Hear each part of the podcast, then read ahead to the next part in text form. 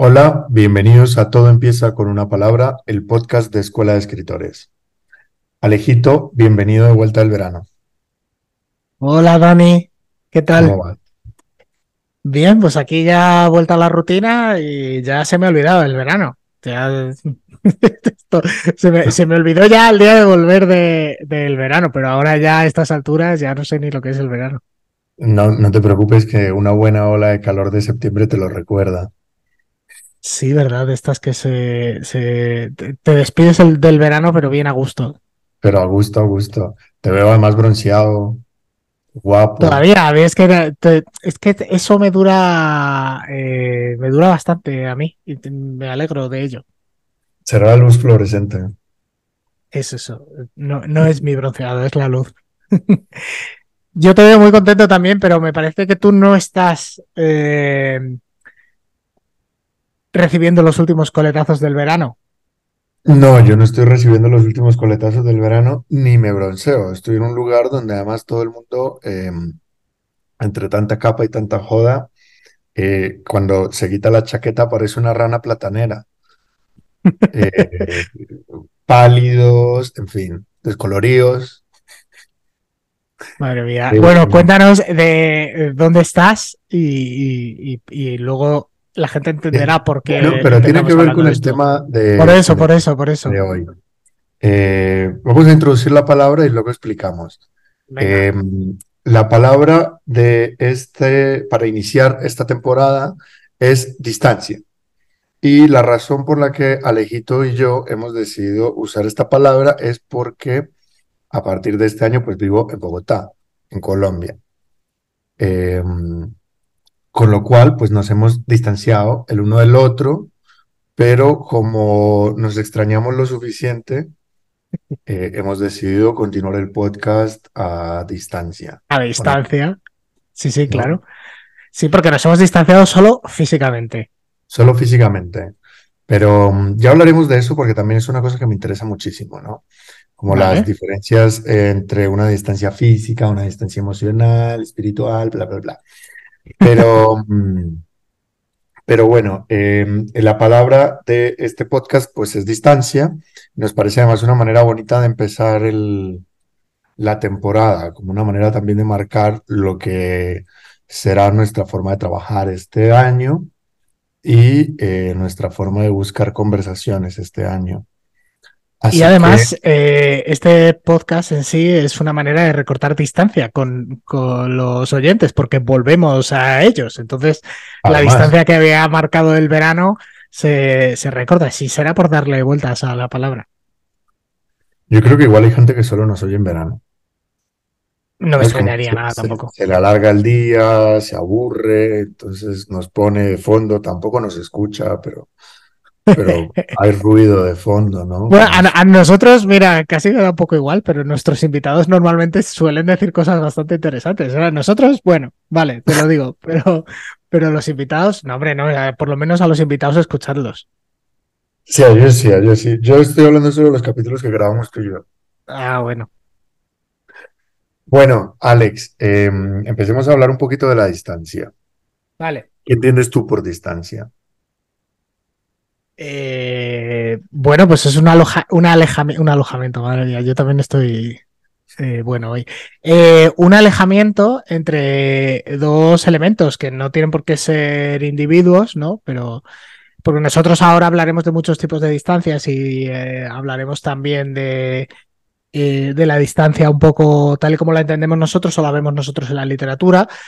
Pero para mí es, es eso, es ese alejamiento eh, o no, porque la distancia en realidad no tiene por qué ser mucha, o sea, quiero decir, puede haber poca distancia también, o la distancia también se puede acortar. Lo que pasa que yo creo que la propia palabra eh, lleva una connotación que implica ese alejamiento, ese distanciamiento, que igual viene un poco por el verbo, porque el verbo distanciar al final significa separar. Entonces, pero la distancia en sí no tiene por qué ser algo negativo, aunque sí que, sí que creo que por lo menos en castellano tiene esa connotación de alejamiento entre dos, entre dos cosas. No sé si estás de acuerdo. un problema, ¿no? Como no tener la distancia suficiente. ¿no? Como que el hecho de que la distancia no sea lo suficientemente grande también puede ser un problema.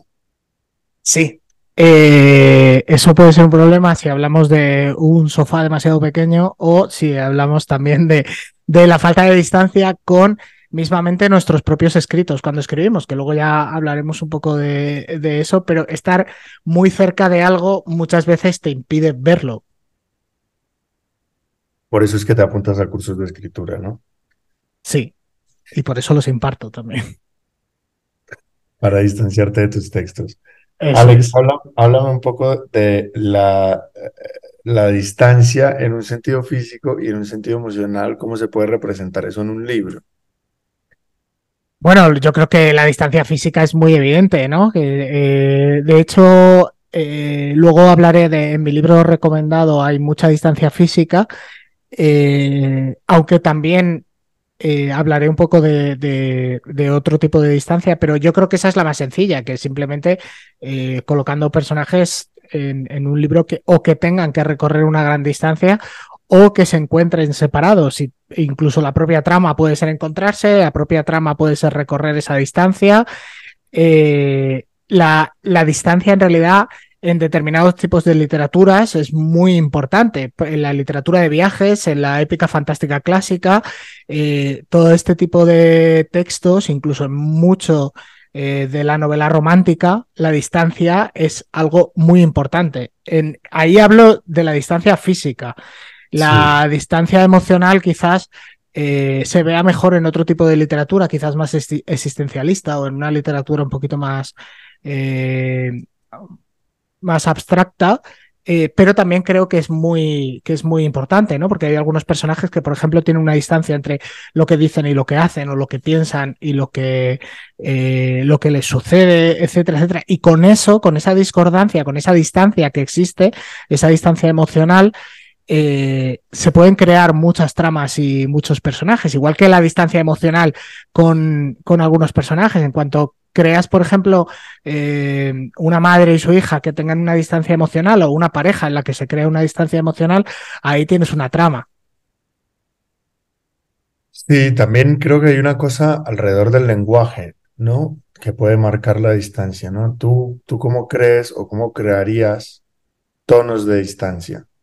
¿Sabes? Como sabes tú, yo creo que uno sabe muy bien cuando alguien eh, está siendo distante con uno, ¿no? Incluso en la escritura por WhatsApp o lo que sea.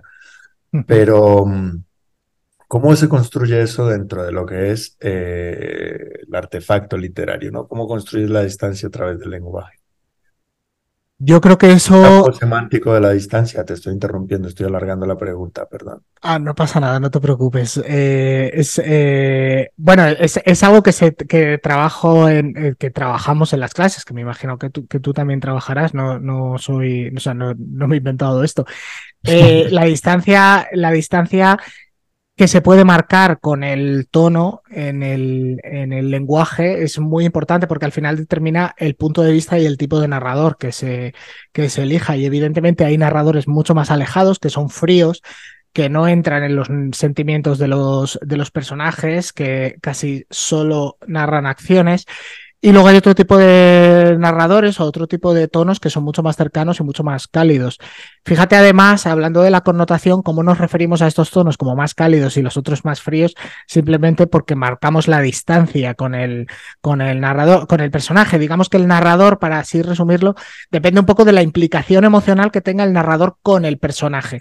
Y esto puede pasar incluso con un narrador en primera persona. Es algo como muy complejo de hacer, pero un narrador en primera persona que esté en en, el, en cuyo personaje eh, encontremos una disociación eh, muy fuerte, puede ser un narrador distante, un narrador frío. Es algo, yo creo que bastante complejo. ¿Tú qué opinas? ¿Cómo?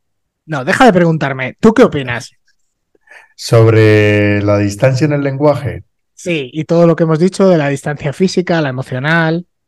A mí hay algo que me interesa mucho dentro de la literatura y con el tema de la distancia y lo veo, lo veo desde dos lugares. Hablabas tú antes de la novela de aventuras, eh, donde uno de los elementos importantes es precisamente la distancia, ¿no?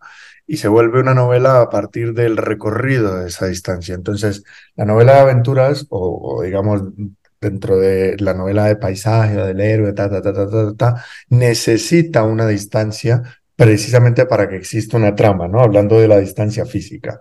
Y a partir de esa distancia se presentan toda una serie de problemas, valores tal. El recorrido y cuánto se demora cuánto se demora recorriendo la distancia que planteas es el largo que tiene la novela normalmente, ¿no? Sí. Eh, se construye a partir de ello precisamente. Pienso también en la novela que, el libro que quiero recomendar, que es un libro bastante eh, curiosito, se llama el, eh, bueno, luego, luego hablamos de él, se llama El hielo de los otros, pero tiene una cosa que em, siempre, siempre he querido hacer. Yo detesto los barcos. No les hallo la gracia a los barcos, no le hallo la gracia al mar, no en general, ni le hallo la gracia a la marea. Y em, me da pánico, me asusta, me parece una cosa eh, inabarcable, no logro dimensionarla, flotar sobre la nada me parece eh, un esperpento. Angustioso. angustioso, si yo no toco el suelo me voy muriendo, cuando dejo de ver la orilla siento que estoy en la mitad de la nada, me parece una experiencia muy cercana a la muerte, pero siempre he querido ir al, eh, al, al, Ártico. Me, me, me genera una fascinación espectacular, no sé por qué. Hay una residencia eh, artística donde escogen cada tanto un escritor en la que viajas en un, en un barco de vela ah, desde, creo que es desde Nueva York o desde algún puerto del norte de Estados Unidos hasta eh, el, el, Polo Norte. Y eh, la idea es que a lo largo del viaje desarrollas un proyecto artístico que expones en el no sé si sabes, o, seguramente sí, o a lo mejor no, que la, los polos son, han sido determinados em, espacios de tierra no, no colonizables. Entonces, lo que hay allá es un centro de investigación internacional donde gente de diferentes países pues eh, investiga todo el año y hay gente que vive allá. Entonces tú en ese viaje, en ese recorrido, en esa aventura, recorres esa distancia marítima y eh, cuando a lo largo de ese tiempo desarrollas un proyecto artístico que presentas en el Museo del Centro de Investigación allá. Eh, creo que la única vez que yo me anime a montarme en un barco más de una hora eh, será si alguna vez me gano una cosa de esta. Em, y aquí lo quiero entremezclar con el tema emocional, ¿no? Ser consciente de una distancia física implica necesariamente desarrollar una emoción al respecto.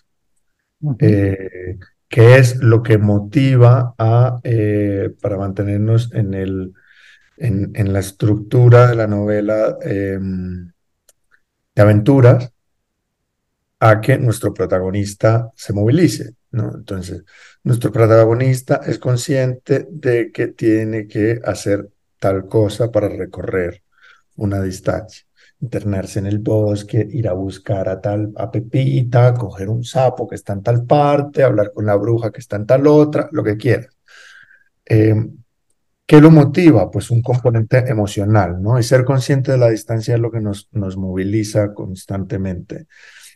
Y eh, implica esto también ser consciente de una distancia emocional. Eh, a lo mejor eh, no, no, estamos hablando de una novela de aventuras, sino de una novela existencial, donde las personas, a pesar de que están muy juntitas y viven en la misma casa, existe una distancia emocional bárbara. Eh, pienso, por ejemplo, en La memoria del aire de Caroline Lamarche, editada en Tránsito. Dos personas, la novela comienza con dos personas que están en una relación, en una casa, y eh, la, relación emocional no puede ser más lejana la una de la otra, ¿no? Ser consciente de una distancia emocional también es un motor para avanzar a lo largo de una trama, ya sea por aumentar la brecha o por cerrarla o por simplemente remarcar esa, esa distancia, ¿no? Y luego, además, en, el, perdona que te interrumpa, en la novela de aventuras, antes de que pases y sigas de, largo, normalmente ese viaje, bueno, en, la novela de aventuras, en casi toda la, o prácticamente en toda la literatura, siempre que hay un viaje entre medias, siempre hay también eh, un viaje emocional. O sea, al final es un reflejo, es, es, una metáfora de lo que está sucediendo en el interior del personaje. Entonces, esa distancia física muchas veces también representa una distancia emocional que el personaje necesita eh, llevar a cabo para volver a encontrarse. De hecho, muchos de estos viajes comienzan en un sitio y terminan en otro, pero el personaje ya no es el mismo. El personaje también ha realizado ese viaje eh, emocional. O sea que muchas veces eh, la buena literatura tiene esas dos distancias eh, bien entremezcladas y la parte física es el reflejo de esa parte emocional. Y perdona que te he cortado lo que ibas a decir. No, no, me parece muy importante lo que estás diciendo porque al final es verdad que la distancia física termina generando una especie de correlato, ¿no? En, las novelas de aventura. Estaba pensando en una de las emociones que moviliza muchísimo eh, y es eh, el miedo a la distancia, ¿no? O el miedo a seguir cerca de algo.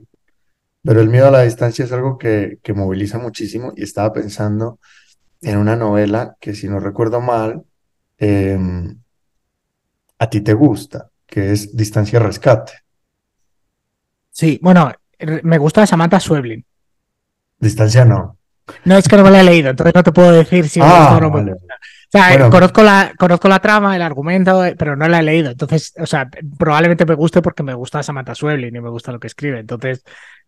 Vamos, es una pasada. es, un, eh, es un libro donde precisamente el miedo a la distancia construye una novela velocísima, ¿no? Todo sucede de una manera tremenda, tiene un rollo en el que uno no sabe muy bien eh, de dónde surgen esos miedos porque las voces no son claras eh, y, parte precisamente del pánico que genera eh, la distancia, ¿no? ¿Tú has encontrado algo, algo así? Es decir, creo que el, género del terror en la novela se nutre mucho de este elemento, ¿no? Sí, hay algunos sitios, eh, hay algunos tropos que se suelen utilizar en el, en el terror que tienen que ver con la distancia, el no acercarse a sitios, no alejarse de determinados sitios. Eh, todo eso suele provocar, eh, evidentemente, castigos y maldiciones y eso suele generar o propiciar la propia trama. Claro. Te quería preguntar, Alex, por la distancia como una construcción de soledad. Es decir, cómo se construye un espacio propio a partir de eh, decidir que quieres meter distancia, que necesitas espacio para vos, ¿no? ¿Cómo, cómo lo ves dentro de la literatura? Bueno, yo creo que eso también es eh, un tropo, ¿no? Las personas que se alejan porque necesitan cierto espacio, cierta distancia, con situaciones o con, o con cosas.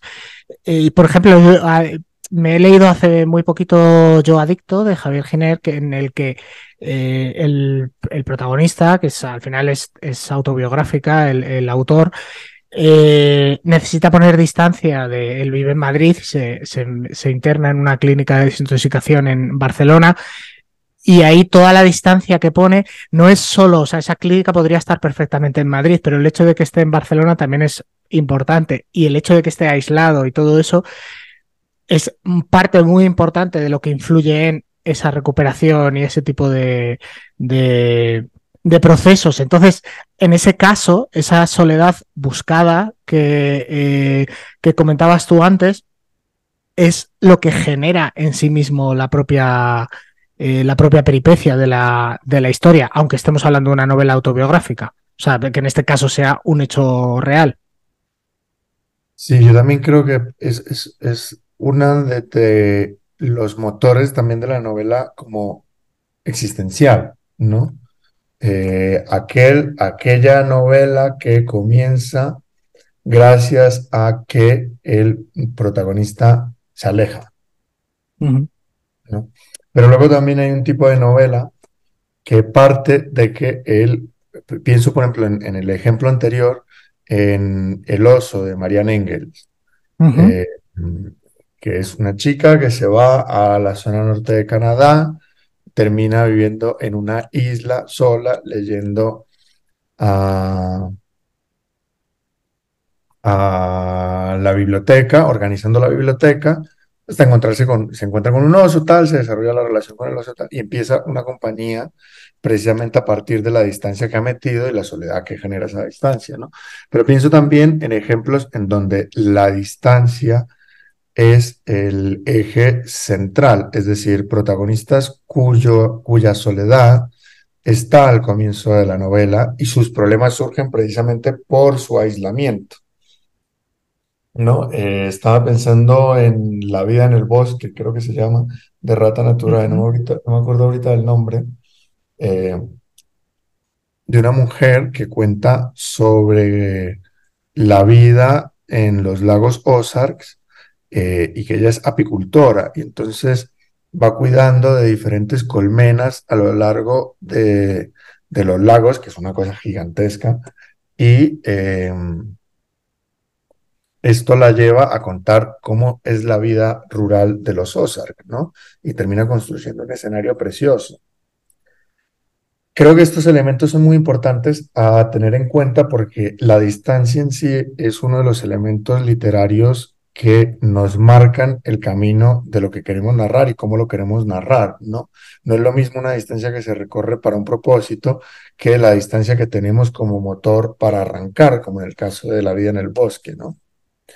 Se me, está, se me está ocurriendo ahora que, que mencionabas, que eh, comentabas el ejemplo que, que acabas de poner, eh, en el, en el es, un ejemplo de terror de lo que hablábamos antes, eh, tratando de hacer una metáfora de esa distancia que existe entre los habitantes de una casa y el resto de personas que habitan el pueblo, que además es una casa que está alejada del pueblo. eso es parte del subtexto eh, que hay en El color que, cayó del cielo, que es un relato de Lovecraft.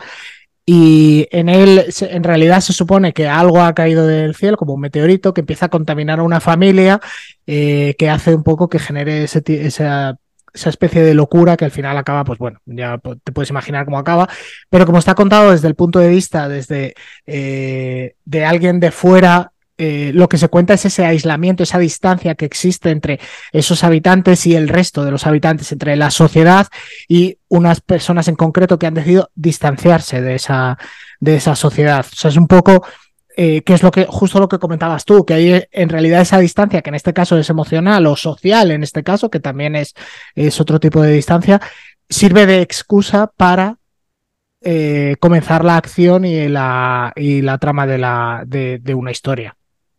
Pienso, por ejemplo, cuando la distancia es obligada.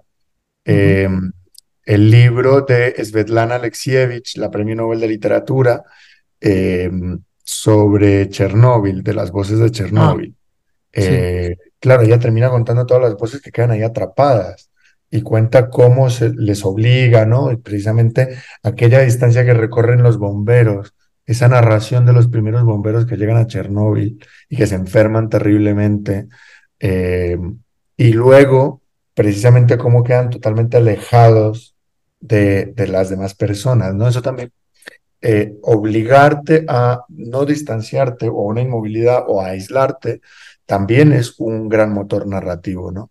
Desde luego el espacio y lo que te lleva de un lugar a otro o lo que evita que puedas irte de un lugar a otro eh, es uno de los motores narrativos más potentes. Igual que, que en la poesía, ¿no? Yo creo que de las pocas poesía, la poca poesía de amor que, que a mí me gusta es aquella que es realmente consciente de la distancia que existe, porque la hace muy, muy, muy patente. Pienso en Idea Vilariño, eh, ¿no? Cuando cada, cada, poema de Vilariño eh, se nota precisamente como un dolor y un desarraigo precisamente por la distancia, por lo lejano, por lo difícil que es precisamente todo ese camino que hay entre una cosa y la otra. Me, encanta que, esa sea, que esa sea la poesía de amor que te guste, Dani.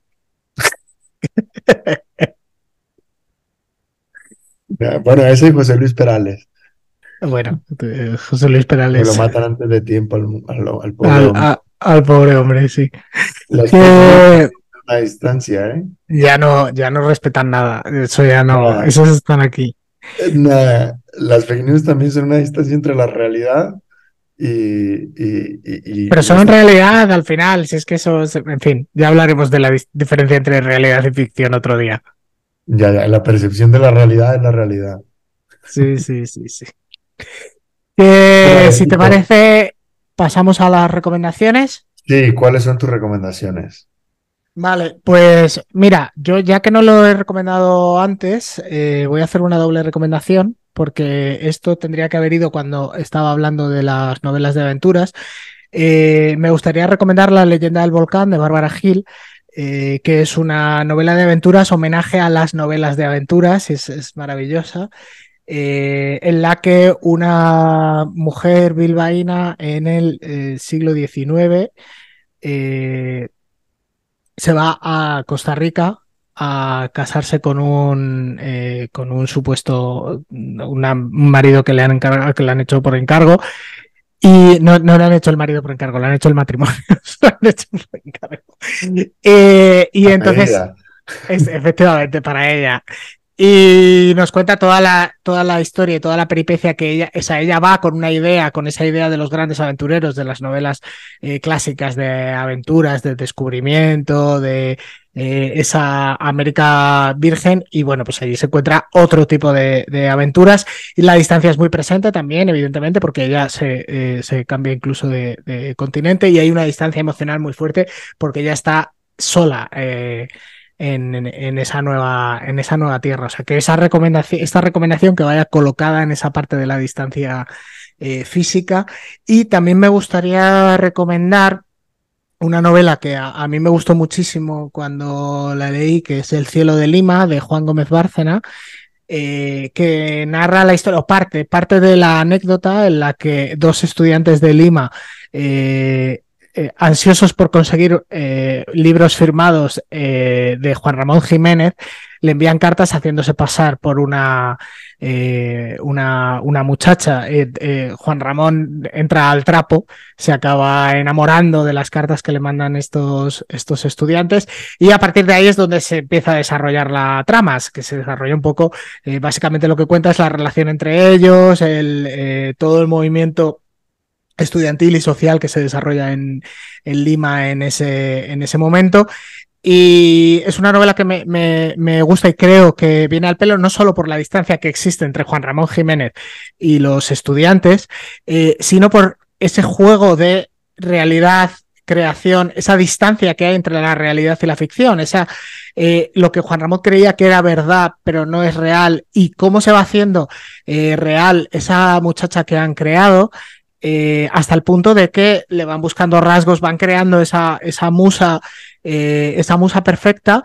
Que, es decir, ellos tratan de acortar esa distancia que existe entre lo ideal, esa idealización y la realidad para hacerla lo más real posible, para atraer a, Juan Ramón lo más, eh, lo más posible. Y además está muy bien escrita, es maravillosa, es divertida y es entretenida. Y pues esas, esas son mis recomendaciones de este mes. ¿Y tú, Dani? Pues me, me, alegra, me gustan tus recomendaciones porque además eh, con un poco de suerte tendremos a Bárbara este año dentro de, de nuestra temporada de podcast. Eh, seguramente llegará para el invierno Bárbara a, es, eh, al canal. Es una aventurera. Nuestra aventurera. Nuestra aventurera, sí. Pues yo traigo de recomendación eh, este libro que es El hielo de los otros, una edición súper bonita de una de dos editoriales independientes que se llaman Salvaje y Hambre, eh, unas editoriales colombianas. Es un compilado de textos alrededor de la vida en los polos. Además, tiene unos insertos en las páginas con fotografías eh, a cambio de tamaño, que además muestran precisamente como diferentes formas de vida que existen también en los polos, ¿no? Que no es solamente hielo, hielo, hielo, pero por supuesto es más que todo hielo, hielo, hielo. Y tiene unas ilustraciones espectaculares, eh, es bilingüe, está en inglés y en español. Mira, aquí te dejo aquí una de las ilustraciones. Son bellísimas. Tiene, tiene un prólogo que me, me, me encanta, es solo una paginita de prólogo. Es un libro precioso, tiene hasta papel mantequilla, en fin. Eh, y eh, en el prólogo hay un momento en el que la autora dice, pareciera que el único lugar donde es posible ser libre se halla en el lugar más remoto de la Tierra. ¿no? Y habla precisamente como de cómo esa distancia y el alejamiento total de, los demás nos permite estar en una especie de comunión, ¿no? Entonces, esa eh, urgencia por meter distancia en la tierra eh, o distancia con los demás nos, nos puede eh, llevar a unos estados, digamos, no enajenados, vaya si me estoy poniendo pesado. Pero claro, estos son el tipo de libros que a personas un poco ermitañas, como yo, o que les gusta el ermitañismo, les fascinan. Y, lo recomiendo muchísimo, muchísimo, la verdad. No es muy fácil de conseguir, pero eh, la verdad es uno de los libros más bonitos que encontré el año pasado. Eh, bueno, nosotros no estamos aquí para vender libros, estamos para recomendarlos. Luego ya. Ya, ya, ya.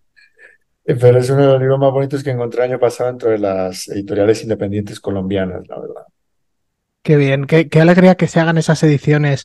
Eh, pues con ilustraciones, con distintos tipos de papel y tal. Es que son libros preciosos que, que dan muchas ganas eh, tener y, conservar, como que son los que enriquecen tu biblioteca. De decir, este ejemplar es importante. Y te da además como una especie de placer leerlo, ¿no? Como, o sea, lo lees con otra, con otra intención, ¿no? Ya no solo poniendo atención a la historia, sino a lo que tienes entre manos. Y eso es otra experiencia lectora muy bella. Bueno, Alejito, pues, ¿cuáles son tus redes sociales? Mis redes sociales eh, son a Marcos-Ortega, tanto en Twitter como en Instagram. ¿Y las del podcast? Ah, las del podcast son arroba de podcast, tanto en Instagram como en Twitter. Si nos buscáis por todo empieza con una palabra, también nos encontráis. ¿Las tuyas? Yo, a mí me encuentran como Daniel Montoyars y en todo lado. Así que nada, pues Alejito. Bueno, Twitter, eh, que, ya no es Twitter, es X, por cierto, que lo hemos dicho mal. Eh, me niego. me niego. Eh, bueno, que Dani, un placer volver contigo y verte. Va a ser como nuestra excusa para, para encontrarnos por lo menos una vez al mes y escucharnos. Y así echar rulo, por lo menos. Claro que sí, claro que sí. Pues oye, Alejito, me alegra dar comienzo a esta nueva temporada de nuevo.